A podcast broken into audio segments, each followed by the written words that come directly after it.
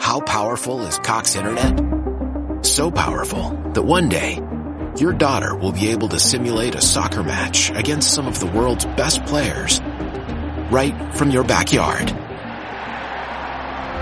Get gig speeds powered by fiber from Cox. It's internet built for tomorrow, today. Internet delivered through Cox's hybrid fiber coax network. Speeds vary and are not guaranteed. Cox terms and other restrictions apply.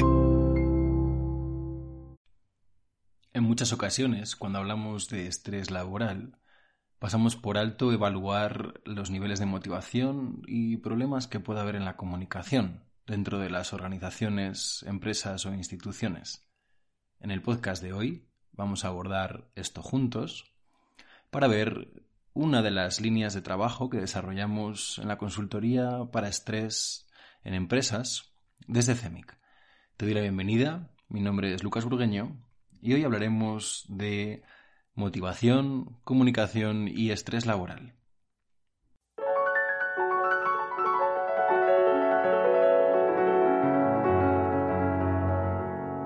Te damos la bienvenida al podcast sobre estrés, psicología y ciencia, con el psicólogo Lucas Burgueño. Visita cemic.com para ampliar más información.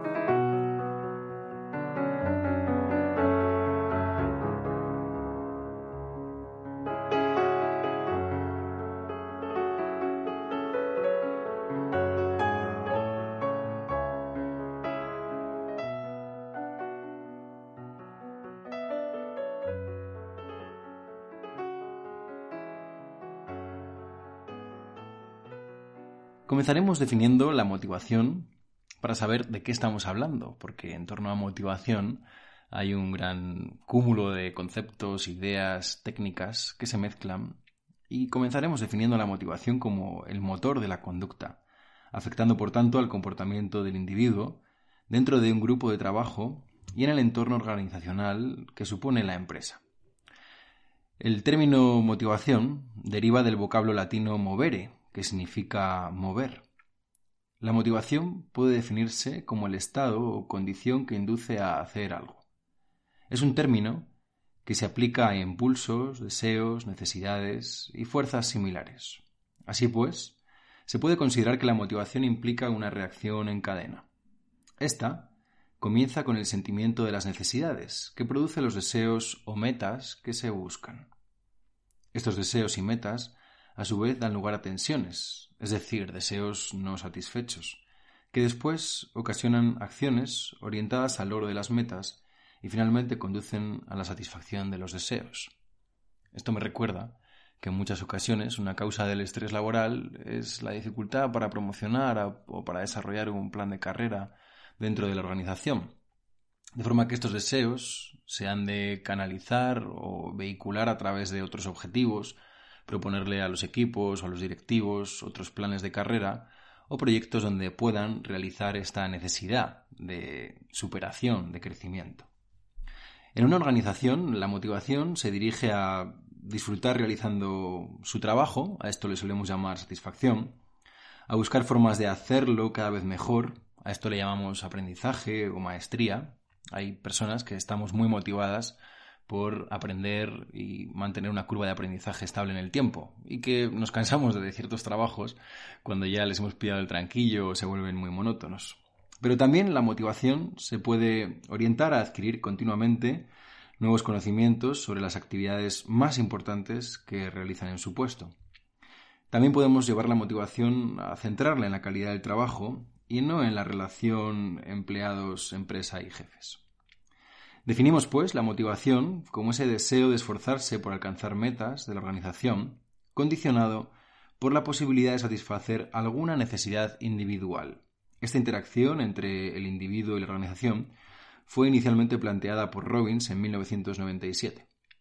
Si bien la motivación general se refiere al esfuerzo por conseguir cualquier meta, nos centraremos hoy en las metas organizacionales, ya que vamos a hablar de estrés laboral, nos centraremos hoy en las metas organizacionales a fin de reflejar el interés primordial por el comportamiento relacionado con el trabajo y más concretamente con el equipo.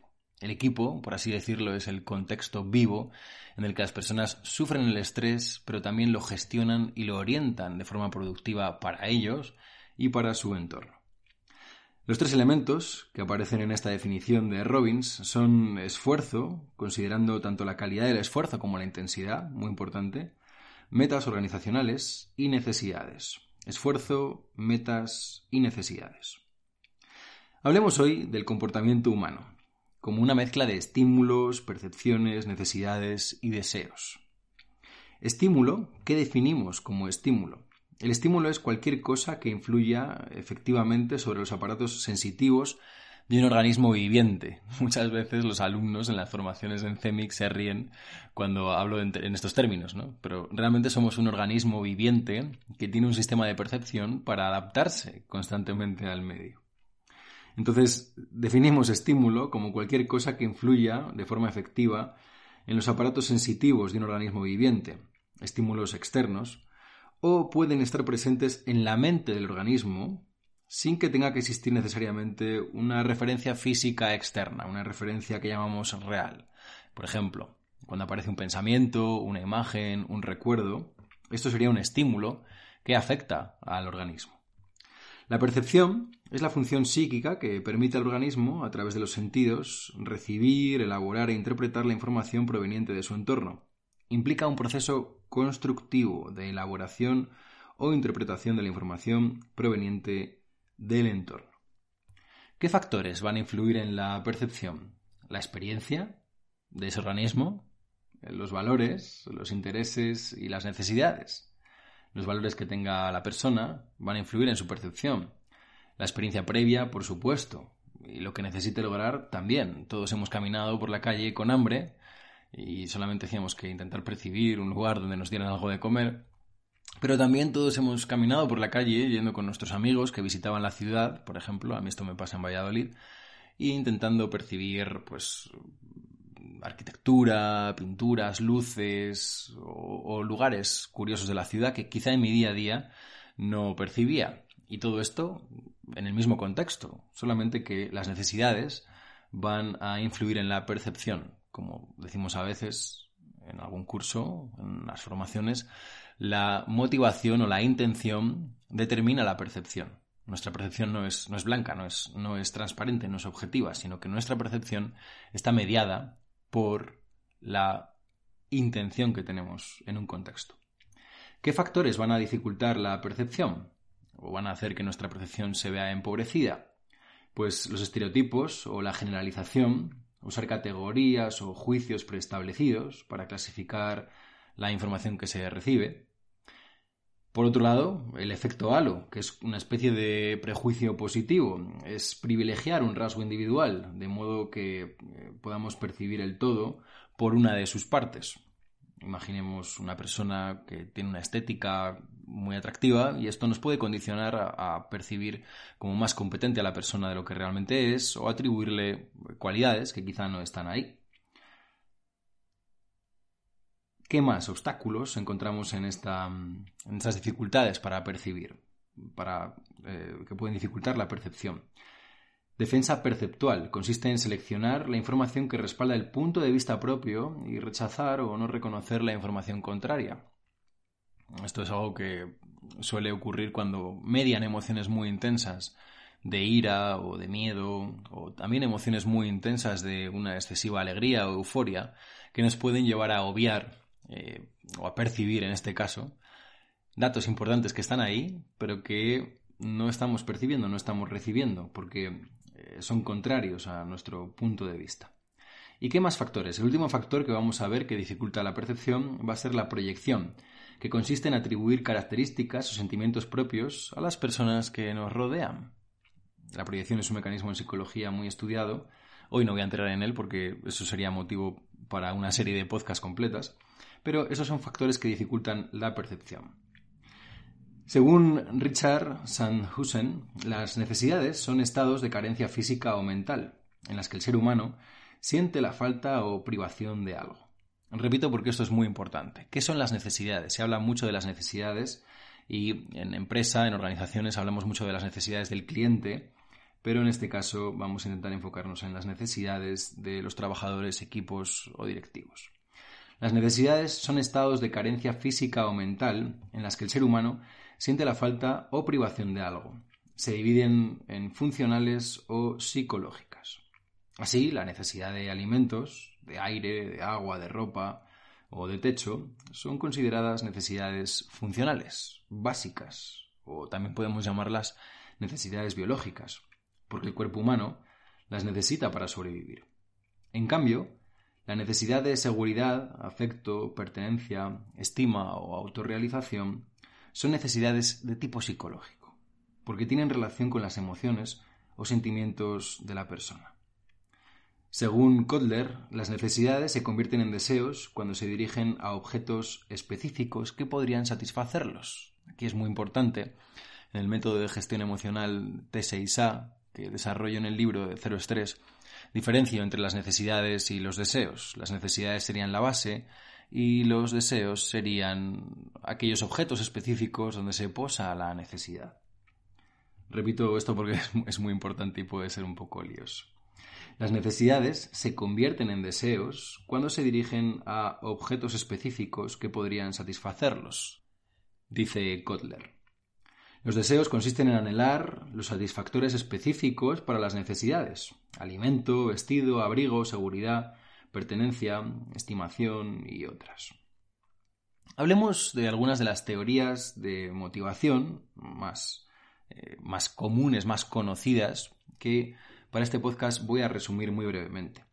Comenzaremos con las teorías clásicas sobre la motivación, en las teorías clásicas voy a empezar por la que seguro conoces o, te han hablado de ella o has leído en algún momento, que es la teoría de la jerarquía de las necesidades de Maslow.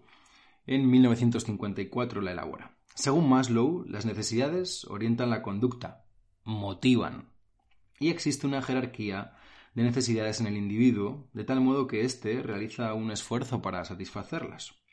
A medida que las consigue, la persona se marca unas nuevas, las del peldaño siguiente, aunque ello no tiene por qué ser un proceso secuencial. Y esto es uno de los grandes malentendidos que hay con la teoría de Maslow, donde se cree que siempre se trata de satisfacer las necesidades de la base de la pirámide, pero a mí me gusta más aclarar este malentendido como que estas necesidades son como macetas, que podemos estar regando una mientras desatendemos otra, o a veces regar una maceta no es necesariamente compatible con estar regando otra. Esto lo podemos ver en la necesidad, por ejemplo, de exploración la necesidad de exploración, a veces de viajar, de buscar nuevos horizontes, nuevas metas, nos puede hacer comprometer una necesidad como la necesidad de seguridad, la necesidad de certidumbre. Y esto es muy importante que lo tengamos claro.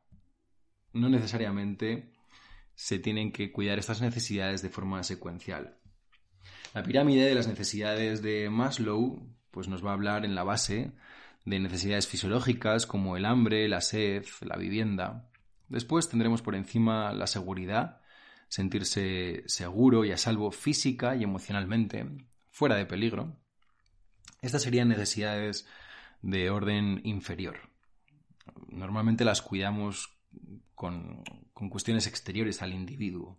Y ahora vamos a seguir subiendo en la pirámide de Maslow para hablar de las necesidades de orden superior y que vamos a colocar en el interior del individuo. La siguiente, el siguiente plano en la pirámide sería posesión, amor o necesidades sociales, como son las de relacionarse con otros, ser aceptado y tener sentimientos de pertenencia. Muchas veces en la empresa y en la organización lo que vamos a tratar de fomentar es que la persona no solamente se sienta segura que sería una necesidad de orden inferior, sino que también se sienta reconocida, que se sienta cuidada y que sienta que el grupo, el equipo, es realmente equipo, es realmente un lugar seguro al que pertenecer donde tiene, eh, donde puede cubrir otras necesidades. La siguiente necesidad sería la de logro o estima, el respeto de sí mismo, la autonomía, el estatus, el reconocimiento. Y esto es muy importante que desde la dirección se tenga claro y también desde el Departamento de Recursos Humanos para poder cuidar de esas necesidades y fomentar contextos que faciliten esta necesidad de logro y estima. Y finalmente, en el pico de la pirámide, en estas necesidades de orden superior, tendremos la autorrealización, que tendrá que ver con encontrar satisfacción y realizar el propio potencial. Muy bien, Maslow, como vemos, va a distinguir cinco necesidades y considera las fisiológicas y de seguridad como de orden inferior, que se satisfacen en el exterior. Las tres siguientes, posesión o necesidades sociales, logro, estima y autorrealización se clasifican como de orden superior y se satisfacen en el interior del individuo. Pasamos a otra teoría clásica, que es la teoría de higiene, higiene y motivación de Frederick Herberg. Herbert parte de la idea de que la relación del individuo con su trabajo es básica. La relación del individuo con su trabajo es básica y que su actitud ante el mismo puede depender del éxito o el fracaso. Su actitud ante el trabajo va a hacer que dependa eh, de ello, de, ello dependerá el éxito o el fracaso. Las conclusiones son que cuando las personas estaban satisfechas con su trabajo, aludían a factores intrínsecos, internos a la propia actividad del individuo, como algo que determinaba esa satisfacción. Por el contrario, cuando se mostraban insatisfechos con el trabajo, citaban a factores extrínsecos. Por ejemplo, echarle la culpa al jefe de eh, lo insatisfecho que estoy yo con mi trabajo. Concluye su teoría de higiene y motivación basada en dos factores, los que vamos a llamar factores extrínsecos, que son los factores de higiene. Los factores extrínsecos tienen que ver con las características de la compañía, relacionadas con los factores extrínsecos, y los factores de motivación o factores intrínsecos, que son las características del trabajo e individuo relacionados con los factores intrínsecos. ¿vale? Las características del trabajo y del individuo son los factores de motivación. Esta es la teoría higiene-motivación, por si deseas profundizar en ella. Muy bien, continuamos con otra de las teorías clásicas, la teoría de MacGregor, la teoría famosa de la X y la Y. El desarrollo de la teoría X e Y, que abarcaba una serie de supuestos sobre la naturaleza humana respecto al trabajo, la motivación y la autoridad. La teoría X parte de las ideas como natural inversión del hombre hacia el trabajo. Es decir, hay que dirigir al hombre, hay que controlarlo, hay que incentivarlo para obtener aportes positivos. Aquí la teoría parte de la, de la base o de la presuposición de que el hombre común prefiere rehuir sus responsabilidades, prefiere ser dirigido, prefiere obtener seguridad. Esta sería la teoría X. El hombre común tiene que, tiene que ser ordenado, ¿no? Aquí MacGregor, desde la teoría X, parte de que el hombre común necesita órdenes, necesita dirección, tiene que tener esa seguridad, ser dirigido. Y la teoría Y, que propone MacGregor, concibe al trabajo como una fuente de satisfacción social, que entiende a la participación como un elemento motivador, y que afirma que para el hombre la búsqueda de responsabilidades, con el objeto de realizar aportes, de contribuir, de desarrollar eso que llamamos creatividad en la organización, no es más que una utopía, ¿vale? Entonces, en la teoría I, concibe al trabajo como una fuente de satisfacción social, que entiende la participación como un elemento motivador y que afirma que para el hombre la búsqueda de responsabilidades eh, no es más que una utopía. Entonces, entre estas dos teorías, MacGregor pues propone, y suele ser, suele ser un enfoque bastante directivo, bastante que interviene bastante en, el liderazgo y propone procesos bastante cerrados. Muy bien, pasamos a las teorías contemporáneas. Hemos hablado de las clásicas con MacGregor, eh, la teoría XY, con Herbert, la teoría de higiene y motivación, y con Maslow sobre la pirámide de las necesidades. Y ahora vamos a ver las teorías más contemporáneas sobre motivación. Vamos a comenzar con Alderfer, la teoría de existencia, relación y crecimiento. Esta teoría es un poquito más compleja que las anteriores, pero realmente es una teoría muy rica que nos permite ver interacciones que quizá nunca nos habíamos planteado cuando se trata de motivar a los trabajadores, cuando se trata de percibir factores de estrés negativo. Alderfer parte de que existen tres necesidades primordiales. Existencia, relación y crecimiento. Existencia, relación y crecimiento. Esta teoría es una derivación de la propuesta de Maslow, ¿vale? Y convierte las cinco necesidades en tres. Es decir, aquí Alderfer hace una condensación de esas cinco necesidades de Maslow, que eran autorrealización, logro, posesión, seguridad y necesidades fisiológicas. Esas cinco las va a reducir a existencia, relación y crecimiento. Bien, cuando hablamos de existencia, ¿de qué estamos hablando? Estamos hablando de la necesidad que satisface nuestras existencias materiales básicas. Entonces aquí vemos una correspondencia clara con la teoría de Maslow, necesidades fisiológicas y de seguridad. Cuando Alderfer habla de la necesidad de relación, ¿de qué está hablando? Pues de deseos sociales y de estatus que necesitan de la interacción con otras personas para quedar satisfechos. Aquí Alderfer nos está hablando en relación de la necesidad de amor, donde hay un componente externo de la estima. Y en la necesidad de crecimiento hemos visto la necesidad de existencia, la necesidad de relación y la necesidad de crecimiento es el deseo intrínseco de alcanzar el desarrollo personal. Tiene que ver con las necesidades de autorrealización y el componente intrínseco de la clasificación de estima. Muy bien.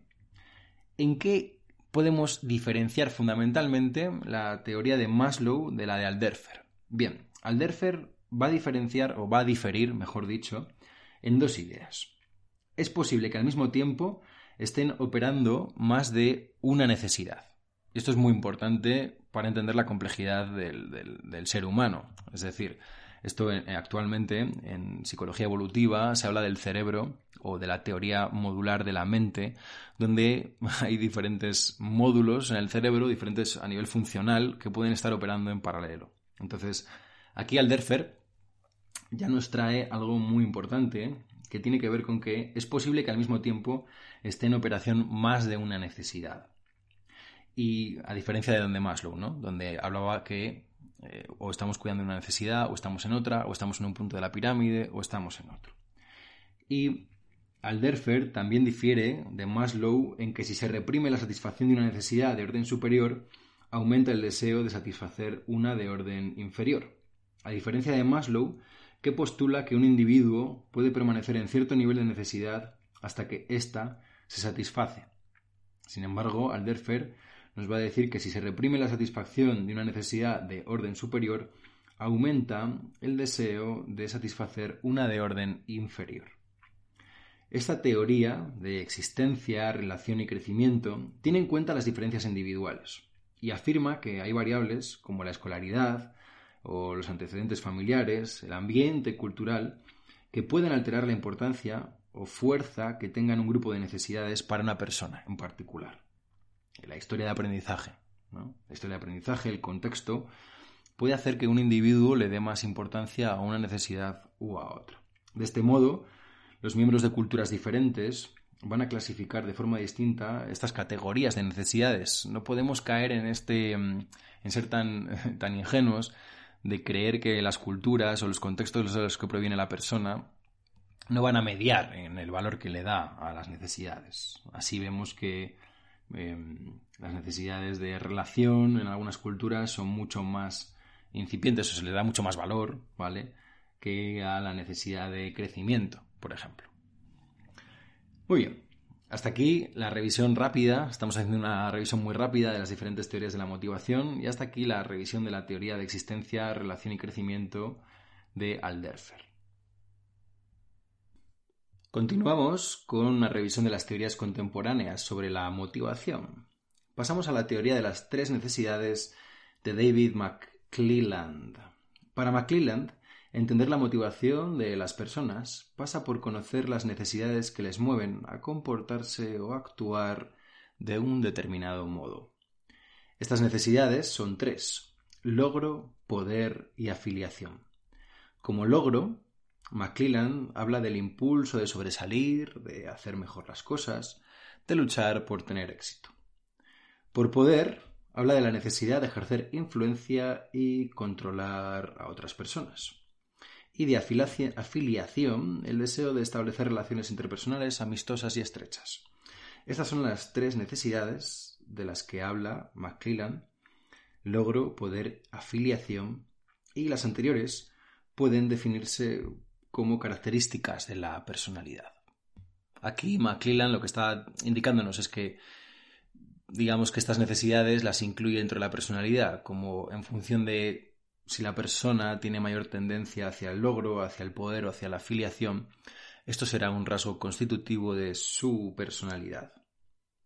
Esta es la teoría de las tres necesidades de David McClellan. Como ya puedes ir intuyendo, es decir, estas, estas teorías son compatibles entre ellas, pero cuando vamos a trabajar con equipos, cuando vamos a tratar de motivar, a reducir el estrés a través de sistemas de motivación, es importante decantarse por una. No puedes estar, no podemos estar conjugándolas todas todo el tiempo. Entonces, estamos exponiéndolas para que las conozcas, para que tengas un marco general, porque después, a la hora de intervenir, a la hora de hacer la evaluación, en el proceso de consultoría, de estrés laboral, de gestión de equipos, de liderazgo, de motivación, dirección, vamos a ir decantándonos por la que mejor se adapte al marco de trabajo que tenemos delante. El equipo, el personal, los objetivos y el contexto.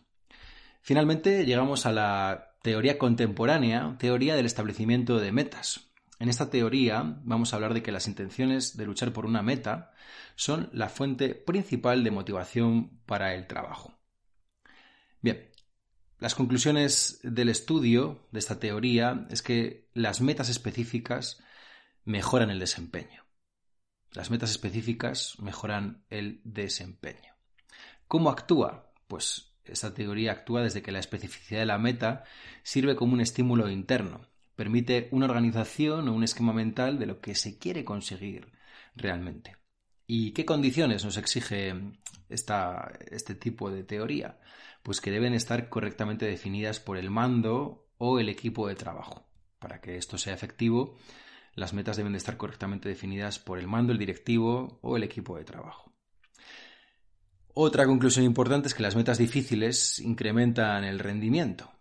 Esto muchas veces en equipos comerciales la queja habitual es nos matan con los objetivos, nos están poniendo todo el rato objetivos imposibles y aquí esto sería un muy buen ejemplo de las metas difíciles incrementan el rendimiento e inciden en la motivación, logro, autoestima, responsabilidad e inciden en esa motivación del individuo cuando existe capacidad para ello. Mucho cuidado porque aquí podemos a veces poner una meta tan difícil que rompa ese, ese enganche que puede generar y generar mucha frustración al individuo y ocurre totalmente lo contrario. En vez de motivar, frustra en demasía y genera una desmotivación importante. ¿Qué condiciones tiene que haber para que se dé esto? Pues tiene que haber capacidad y aceptación por parte de quien la realiza. No puede ser un movimiento unilateral. No podemos llegar y decir, pumba, esta es la meta que te ha tocado, fin. Aquí tenemos que llegar a un proceso de consensuar las metas, un proceso en el que impliquemos a las personas que van a tener que desarrollar esas metas, porque ellas también nos van a dar información importante de si son realistas, de qué recursos necesitan, cómo las necesitan llevar a cabo. Y en esa teoría del establecimiento de metas, una teoría muy importante, muy útil, eh, también tenemos que contemplar que el individuo va a obtener mejores resultados cuando obtiene retroalimentación o el famoso feedback, feedback, feed forward. La retroalimentación ayuda a descubrir esas discrepancias entre lo que el individuo ha hecho y lo que quiere hacer.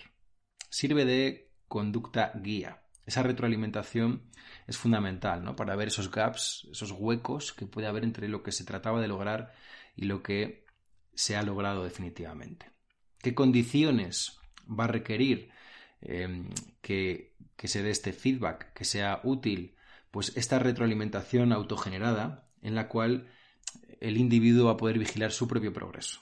Constituye el motivador más potente que la que procede del exterior. Preguntas como ¿qué ha ido bien? ¿Qué crees que podría ir mejor? son fundamentales entrenar a, la dirección, a los gestores de equipos, en este tipo de habilidades de escucha activa, de dar feedback, de dar retroalimentación, para que esta retroalimentación sea autogenerada que no hay conclusiones más poderosas que a las que el individuo llega por sí mismo. A todos nos gusta descubrir las ideas y enamorarnos de nuestras propias ideas, pero es que realmente a nivel cognitivo eso tiene mucho sentido, porque estamos descubrimos, por así decirlo, el paso que tenemos delante. Nadie puede descubrir, nadie puede enganchar, nadie puede aprender algo que le va 15 pasos por delante. Todos avanzamos físicamente, ¿no? Lo podemos imaginar como que todos avanzamos en el metro que tenemos por delante. No podemos hacer un, un avance 500 metros más allá porque es un avance ficticio. Entonces, la retroalimentación, o que el individuo obtiene el mejor rendimiento cuando esa retroalimentación es autogenerada, es realmente así. Es lo más potente que podemos generar. ¿Que nos gustaría a veces que el ritmo fuera otro? Por supuesto. ¿Que a veces no sabemos muy bien cómo generar esa retroalimentación? Por supuesto, porque es una habilidad compleja en la que hemos de entrenarnos para, para sacarla del individuo. Pero la retroalimentación autogenerada, en la cual el individuo puede vigilar su propio progreso, es la más potente. Es la más potente. Muy bien. Vamos ahora ya con factores de integración y de comportamiento de las personas en las organizaciones. Pues coinciden la mayoría de los autores en que el comportamiento depende directamente de un gran número de factores que van a considerarse indicativos de lo que se llama tener un buen trabajo. Tener un buen trabajo. ¿Cuáles son determinantes, según estas líneas generales que hemos visto de teorías de la motivación? Pero concretamente, como ya te decía antes, no podemos tenerlas todas todo el rato en consideración. Vamos a centrarnos en las líneas generales de Maslow y de Herzberg. Bien, ¿cuáles son estos factores de tener un buen trabajo? Primero, la autonomía. La autonomía es fundamental. Ocupaciones que permitan expresar creatividad, iniciativa e ideas. La autonomía es fundamental. Segundo factor, la retribución económica.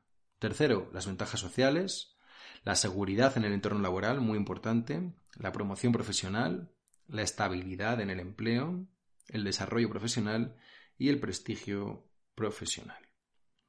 ¿Qué técnicas y herramientas de motivación vamos a poder utilizar? Te voy a dar un menú rápido. Después podríamos hacer prácticamente un podcast eh, sobre cada una de ellas. Pero algunas herramientas básicas de, motivación y técnicas, herramientas para motivar, vamos a ver las siguientes. La adecuación, la integración y acogida, marcar metas y objetivos, la valoración salarial o económica, incentivos y premios, mejora de las condiciones de trabajo, formación y desarrollo profesional y evaluación del rendimiento. Voy a ir paseando un poquito por cada una de ellas contigo si estás gestionando un equipo, si quieres utilizar técnicas y herramientas de motivación, aquí te voy a dar este menú de 8 posibilidades. Comenzamos por la adecuación. La adecuación del trabajador a su puesto de trabajo. Esto es fundamental. Resulta fundamental el proceso de selección, ya que se debería de comprobar si esa persona, además de estar preparada para el puesto, también está motivada y si se va a sentir cómoda con él. Nosotros podemos ver muy preparado a un trabajador para un puesto, pero igual a ese trabajador no le interesa. Simplemente no está cómodo con la opción de quizá tener que mandar a sus compañeros, quizá tener que desempeñar unas labores burocráticas, tener que ir a reuniones eh, con la dirección. Entonces, hay que ver no solamente si la persona está preparada, sino si esa adecuación también se está dando a nivel motivacional. ¿Vale? No solamente técnico, no solamente de capacitación, sino a nivel de motivación. Así que primera herramienta para motivar, valorar la adecuación. Segunda herramienta para motivar, integración y acogida de nuevos empleados. Es muy importante que todas las personas que llegan se sientan parte de la organización, del equipo, pero más importante aún, que se sientan así los recién llegados. Los que acaban de llegar, es muy importante hacer estos planes de acogida que desarrollamos en grandes empresas para generar cohesión grupal. Así que primera herramienta, la adecuación. Segunda herramienta, integración y acogida. Tercera herramienta, ya la hemos visto, ya te la he dejado caer, marcar metas y objetivos. Tanto la organización como el trabajador individual deben de tener unas metas y objetivos que alcanzar en cada periodo de tiempo. Aquí hablamos a veces de metodologías sprint o agile y esos marcos temporales eh, nos, nos van a dar un mucho enfoque objetivos y metas que alcanzar en periodos de tiempo específicos. Cada trabajador debe tener objetivos personales y también de equipo que les anime a superarse y colaborar. Cuarta herramienta, una buena valoración salarial o económica. Todavía es la forma más directa de valorar a un trabajador. Hay que evitar crear agravios comparativos entre trabajadores del mismo puesto y valorarlos por lo que aportan. Aquí poco más que añadir. Incentivos y premios. El reconocimiento puede ser desde una paga extra a días libres, un regalo, un premio en forma de viaje. Hay muchas maneras de motivar y cada trabajador tiene diferentes necesidades. Entonces, aquí es importante quizá también la adecuación de, de estos incentivos y premios. Lo que para uno puede ser un fin de semana de vacaciones en un spa, para otro puede ser no un premio sino un castigo, porque él valora más pues un incentivo en descuentos en mercancías tecnológicas o un incentivo como que se le pague una formación, un máster, un curso.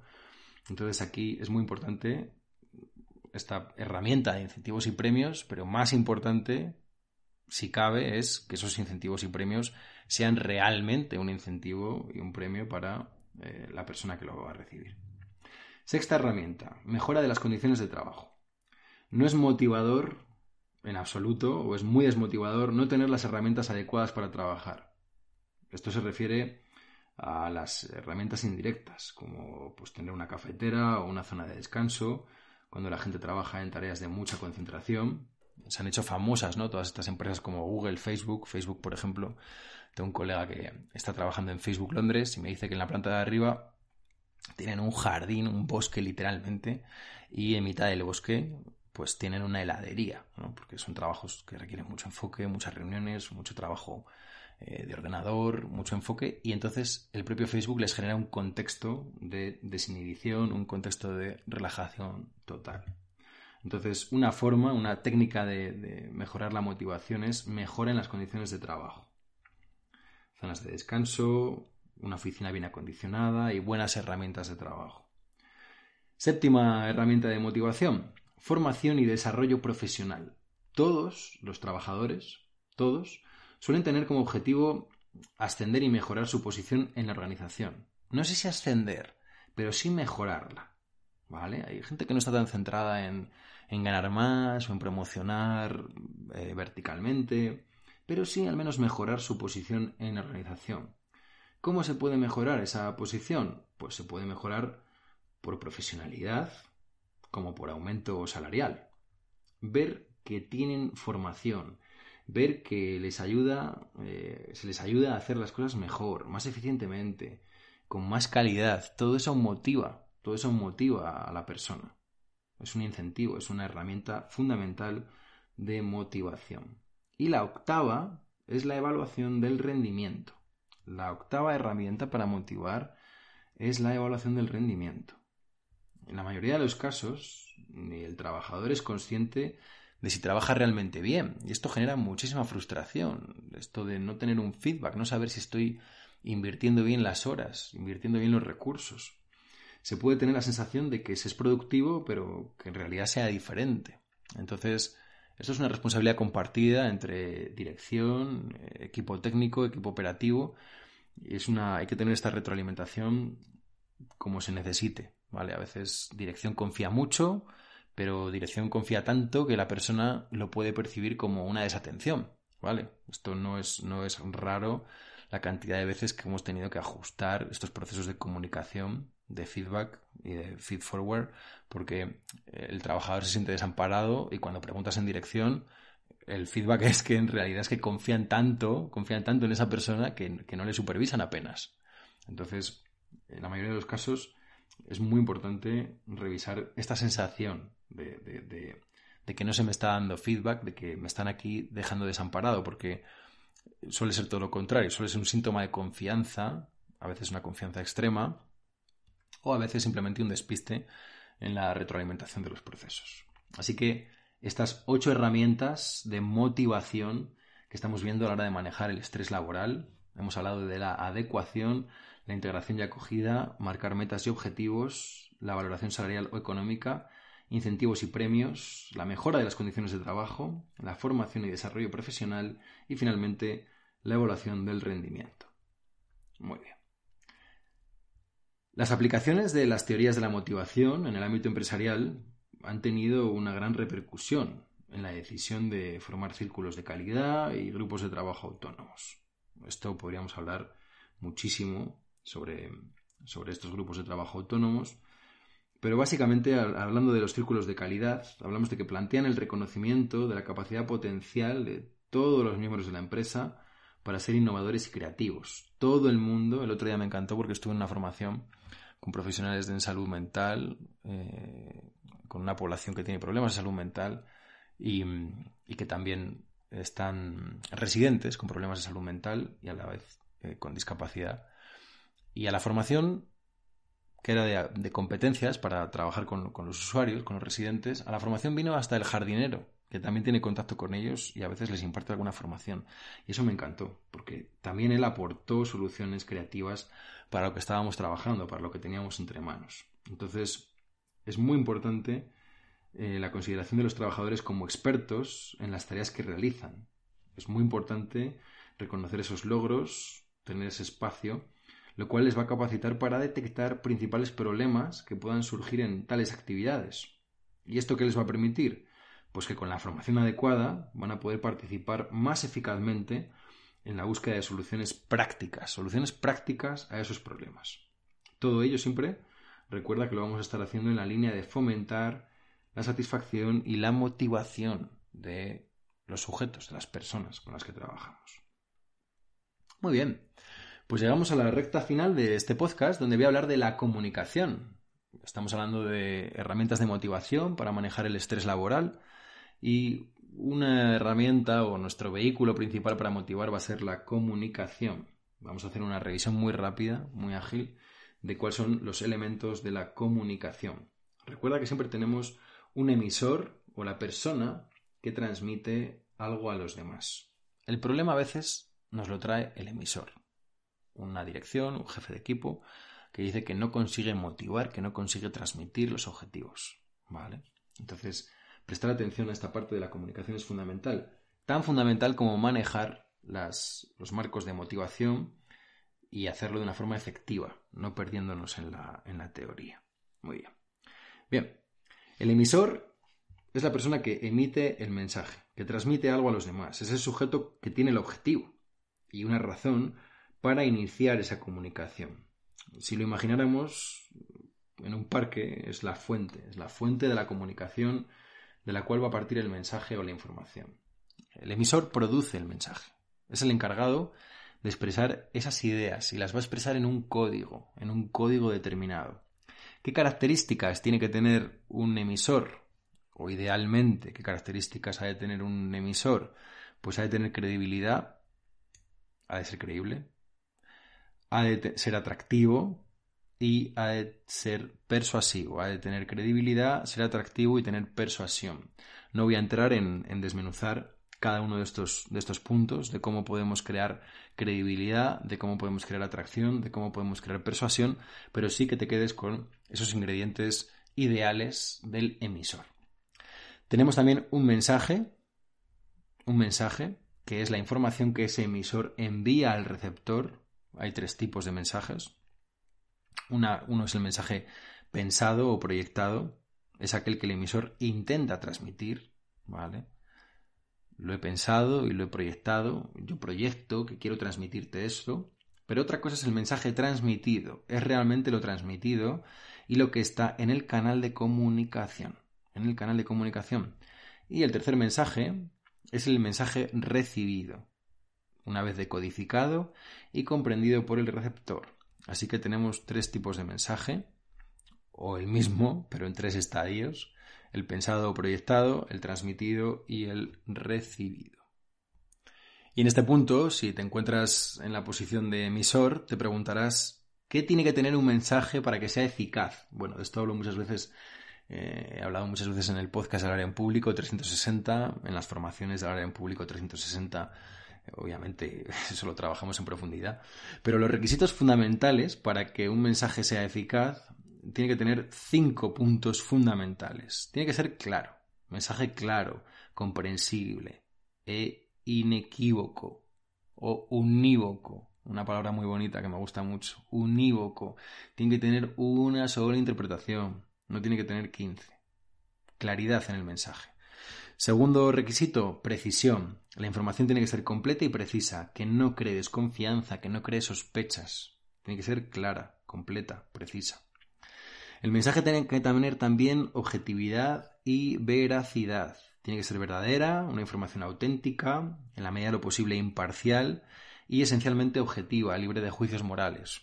Aquí entrenamos mucho en hablar de desde la objetividad, desde causas-consecuencias, eliminando juicios morales, eliminando carga emocional a las comunicaciones dentro de las organizaciones.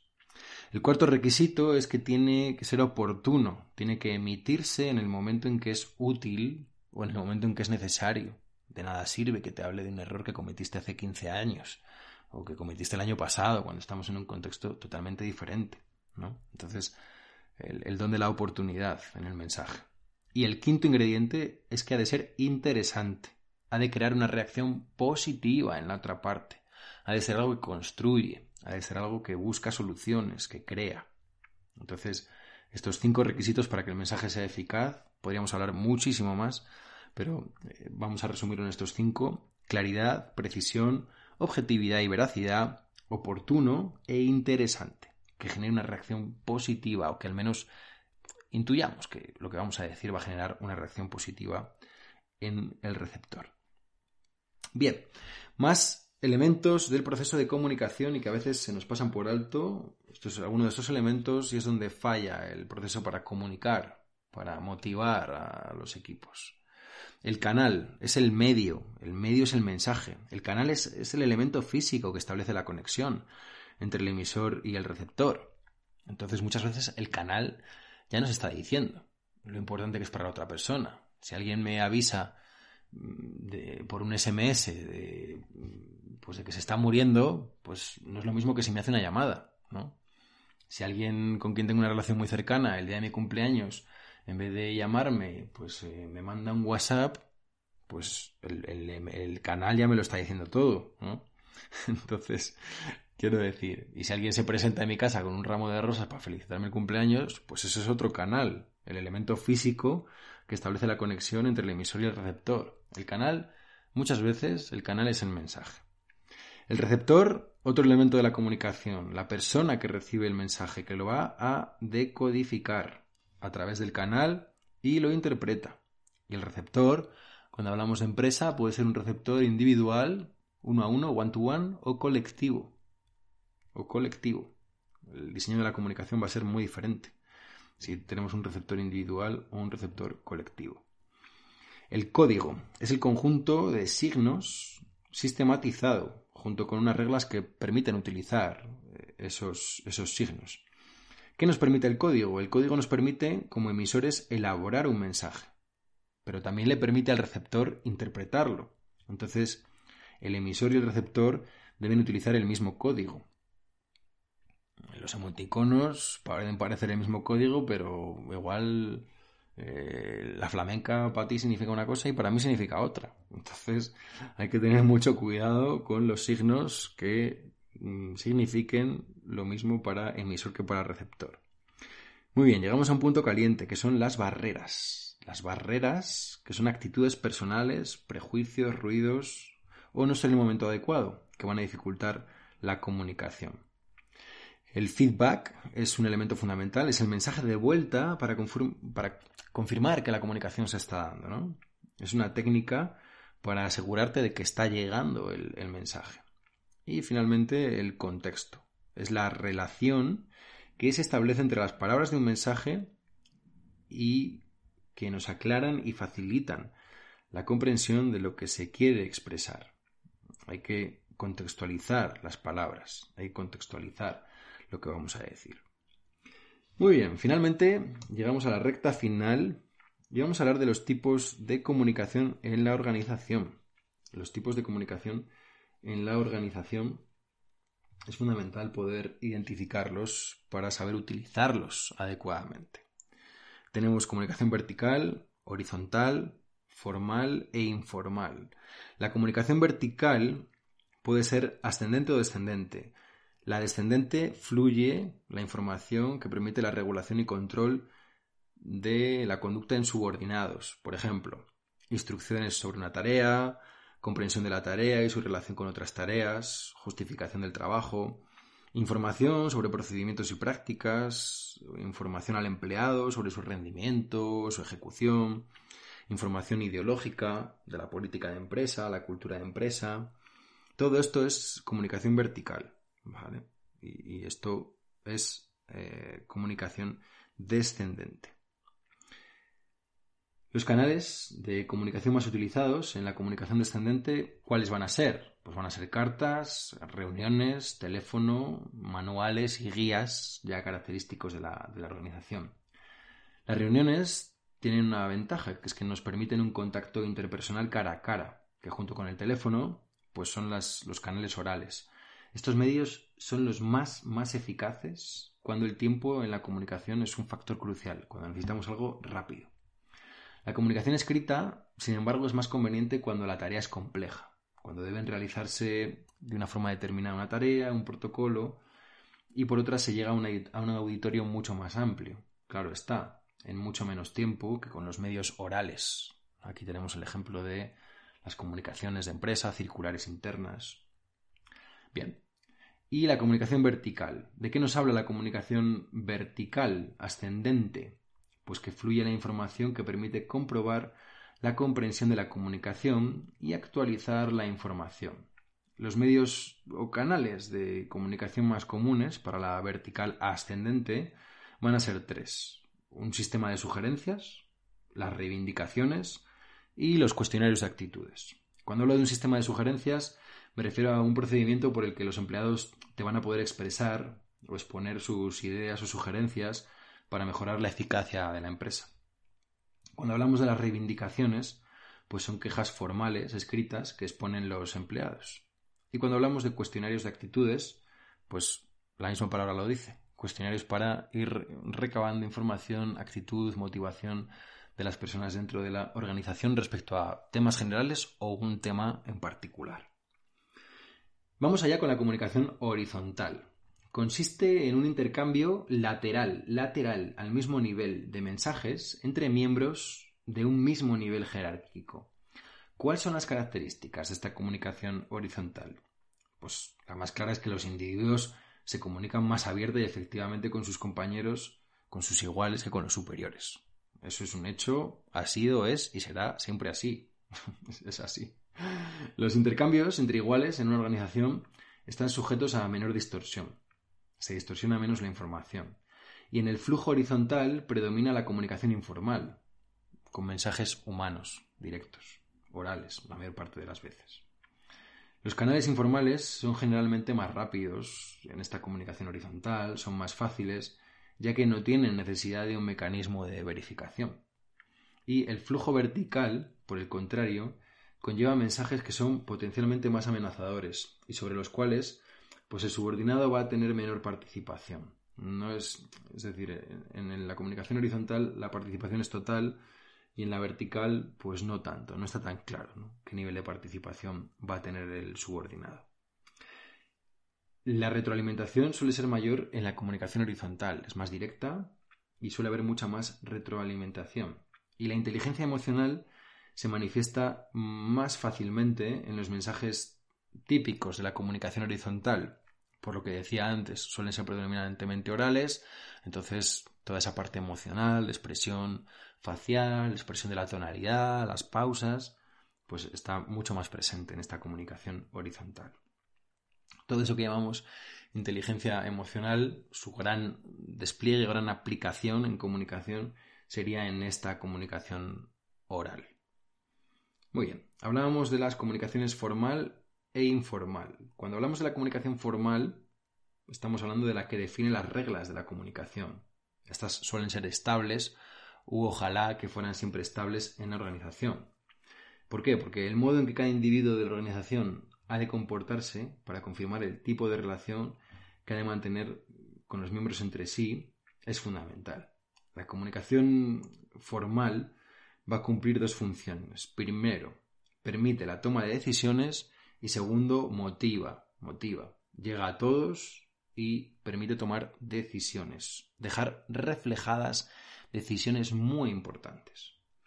La comunicación informal, por otro lado, se forma en torno a relaciones sociales de, los miembros. ¿Y dónde surge? Pues surge siempre que un miembro siente la necesidad de comunicarse con otro sin que haya ningún canal formal para ello. Es decir, eh, o si los que existen son inadecuados. Es decir, son las interacciones que conforman esas relaciones no reguladas por la comunicación formal. El chisme, eh, el chisme tiene tres características, ¿no? Estamos hablando de la comunicación informal. Pues el chisme tiene unas características principales. Voy a resumirlas en tres. La primera es que no está controlado por la gerencia ni por la dirección. Es percibido por la mayoría de los empleados como algo más creíble y confiable que las comunicaciones formales. Esto también puede llevarnos a los bulos dentro de la propia organización, pero pues oye, somos humanos y a veces eh, el chisme tiene más credibilidad que lo que pueda llegar en una comunicación formal y el chisme se utiliza para servir habitualmente el chisme sirve a los intereses de las personas que están dentro de él, ¿vale? Esto es un poco como follow the money con los temas financieros, pues aquí es follow the chisme, o sea, tú sigue el chisme y, y a ver a quién beneficia, pues suele tener que ver con beneficiar esos intereses propios.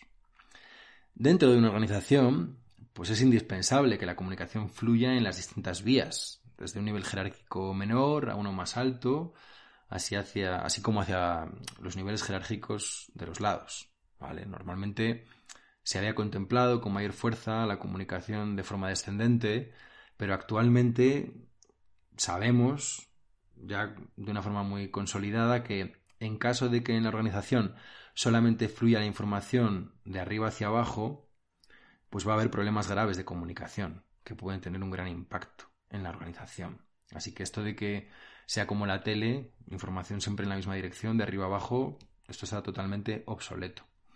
En términos generales, para que la comunicación sea eficaz, es importante que surja del empleado, es decir, que haya bastante comunicación en forma ascendente.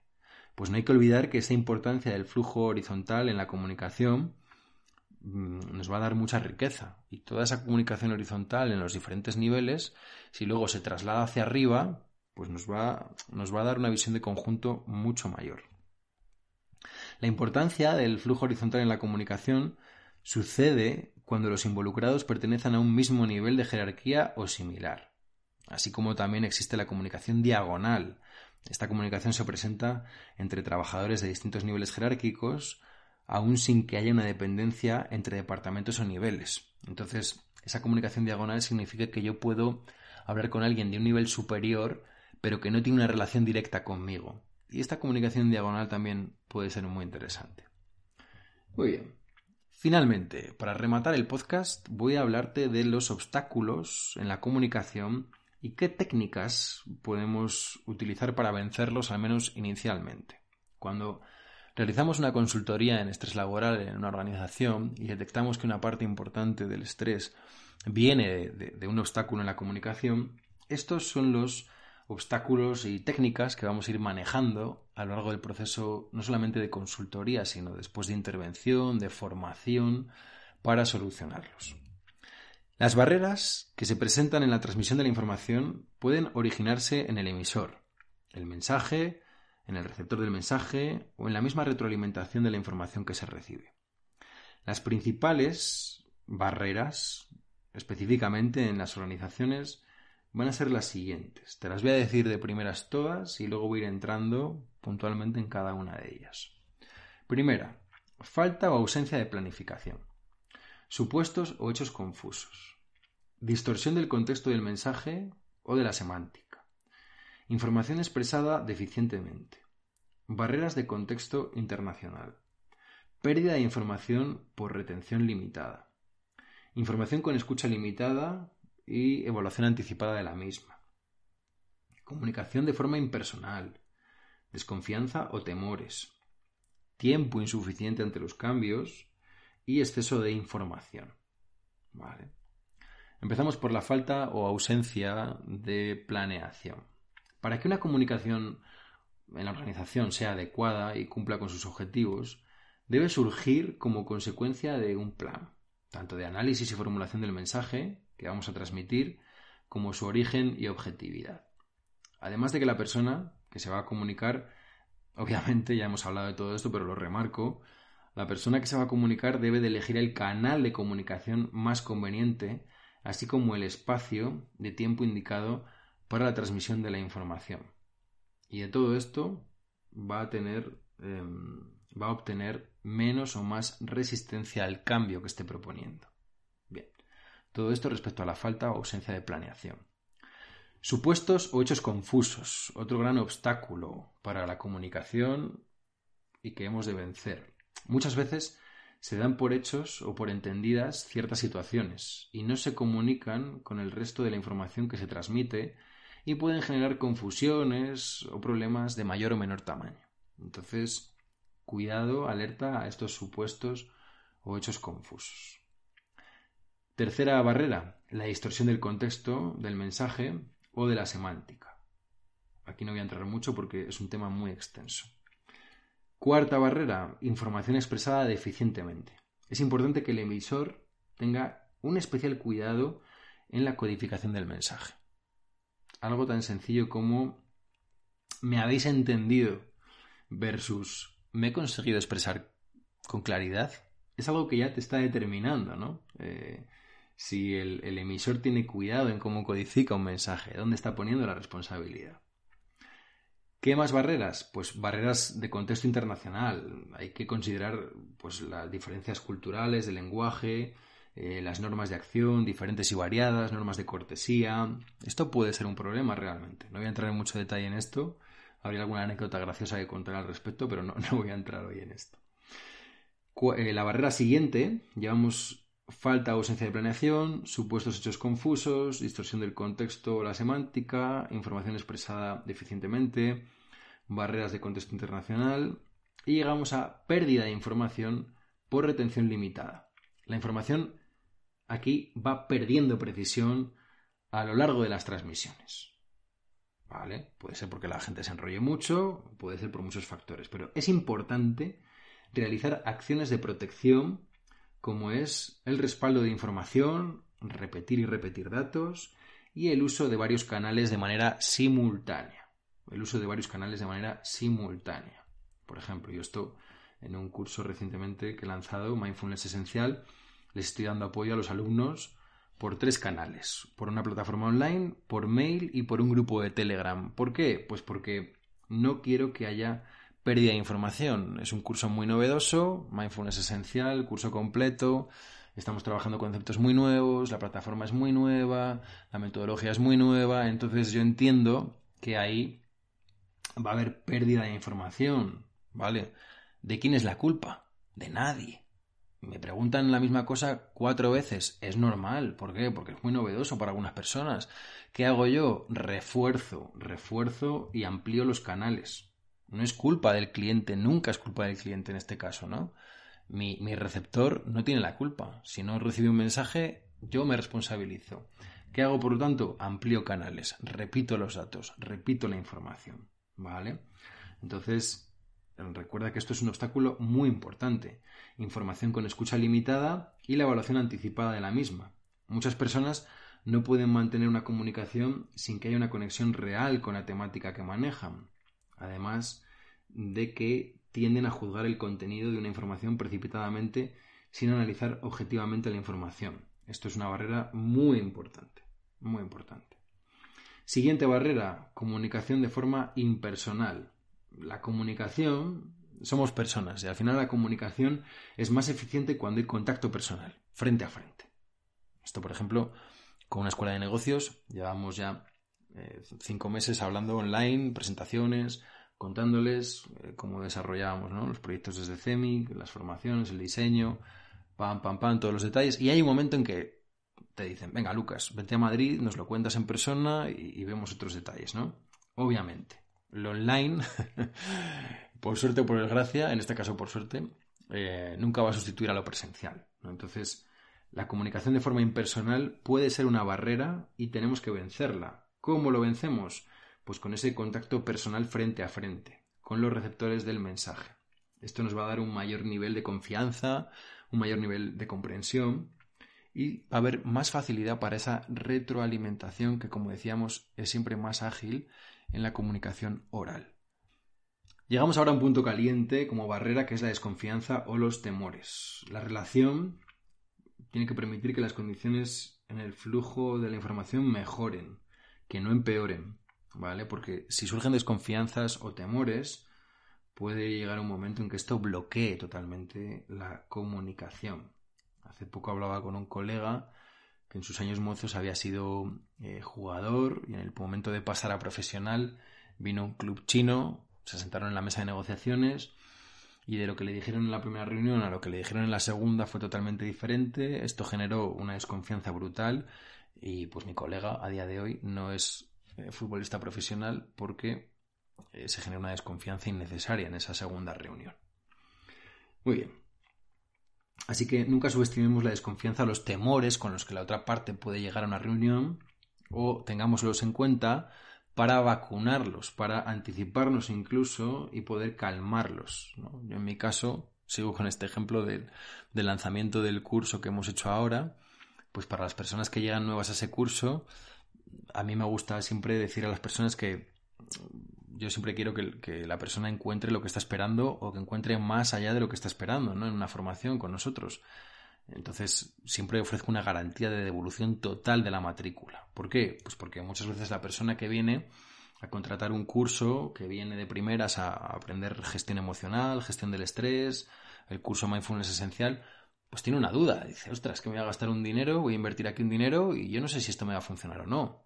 Como ese miedo, esa desconfianza puede bloquear el proceso de comunicación, pumba, desde el principio decimos, en tu primer mes del curso, si no te convence, si no es lo que querías, te puedes ir y hay un reembolso completo. Todas las partes contentas. Nosotros contentos porque hacemos nuestro trabajo todo lo bien que sabemos y porque confiamos en que si la persona se queda es porque le ha funcionado. No se queda porque ha gastado ahí un dinero y, se queda ya pues por, simplemente por aprovecharlo aunque no perciba que sea útil. Y esto nos da muy buenos resultados en la forma de trabajar. Entonces, la desconfianza y los temores pueden bloquear la comunicación, ¿vale? Tengámoslos en cuenta a la hora de establecer una comunicación eficaz. ¿Qué otro obstáculo encontramos? El tiempo insuficiente ante los cambios. Muchas comunicaciones, muchas, se relacionan con cambios organizacionales sustanciales, de gran importancia, de mucha influencia para los colaboradores de la, de la organización. Entonces, la falta de tiempo puede provocar complicaciones innecesarias, ¿vale? Con repercusión para la organización. Así que vamos a dar unos plazos para asimilar el cambio.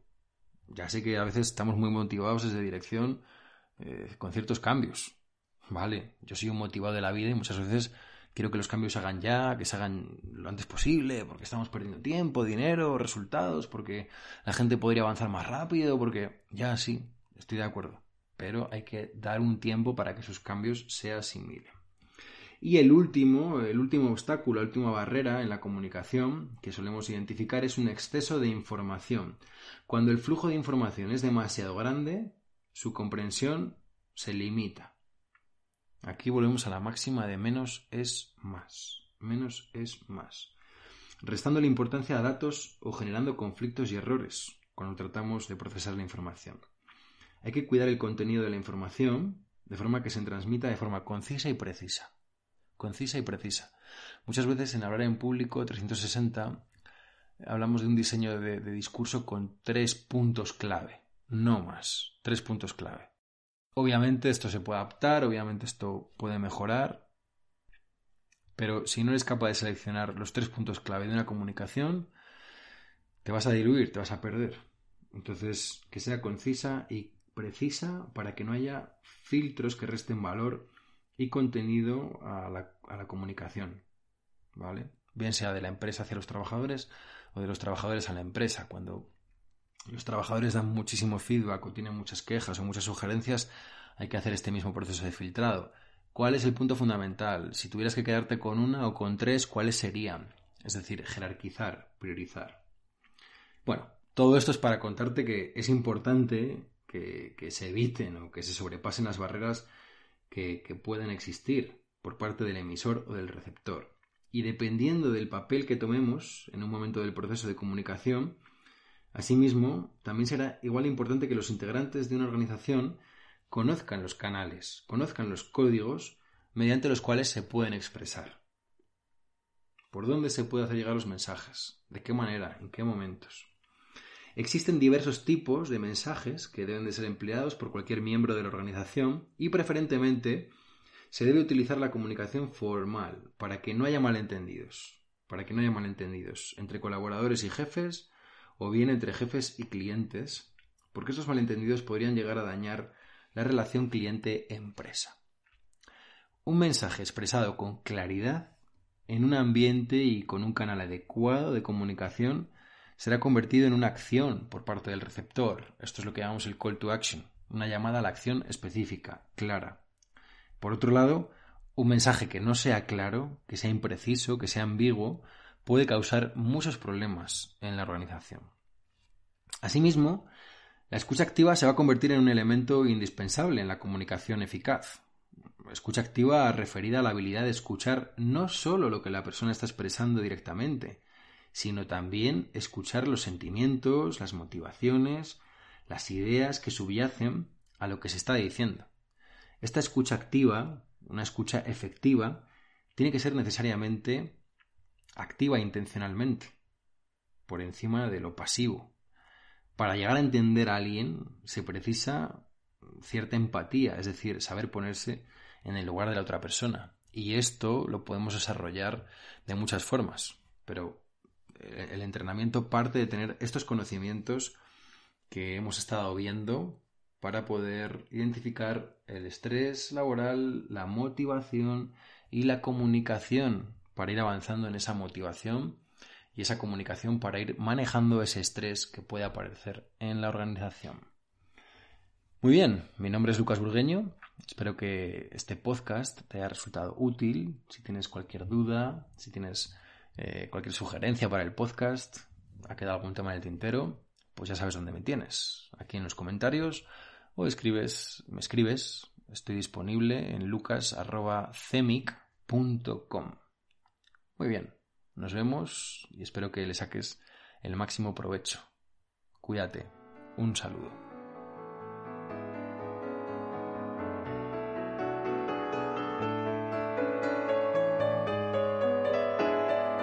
Recuerda que puedes seguirnos en redes sociales para conocer todos nuestros cursos, las últimas noticias y nuestra clínica.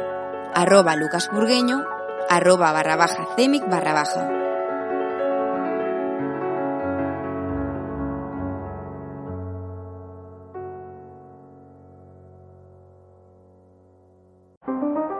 Powerful is Cox Internet? So powerful that one day your daughter will be able to simulate a soccer match against some of the world's best players right from your backyard.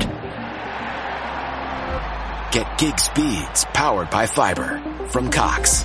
It's internet built for tomorrow, today. Internet delivered through Cox's hybrid fiber coax network. Speeds vary and are not guaranteed. Cox terms and other restrictions apply.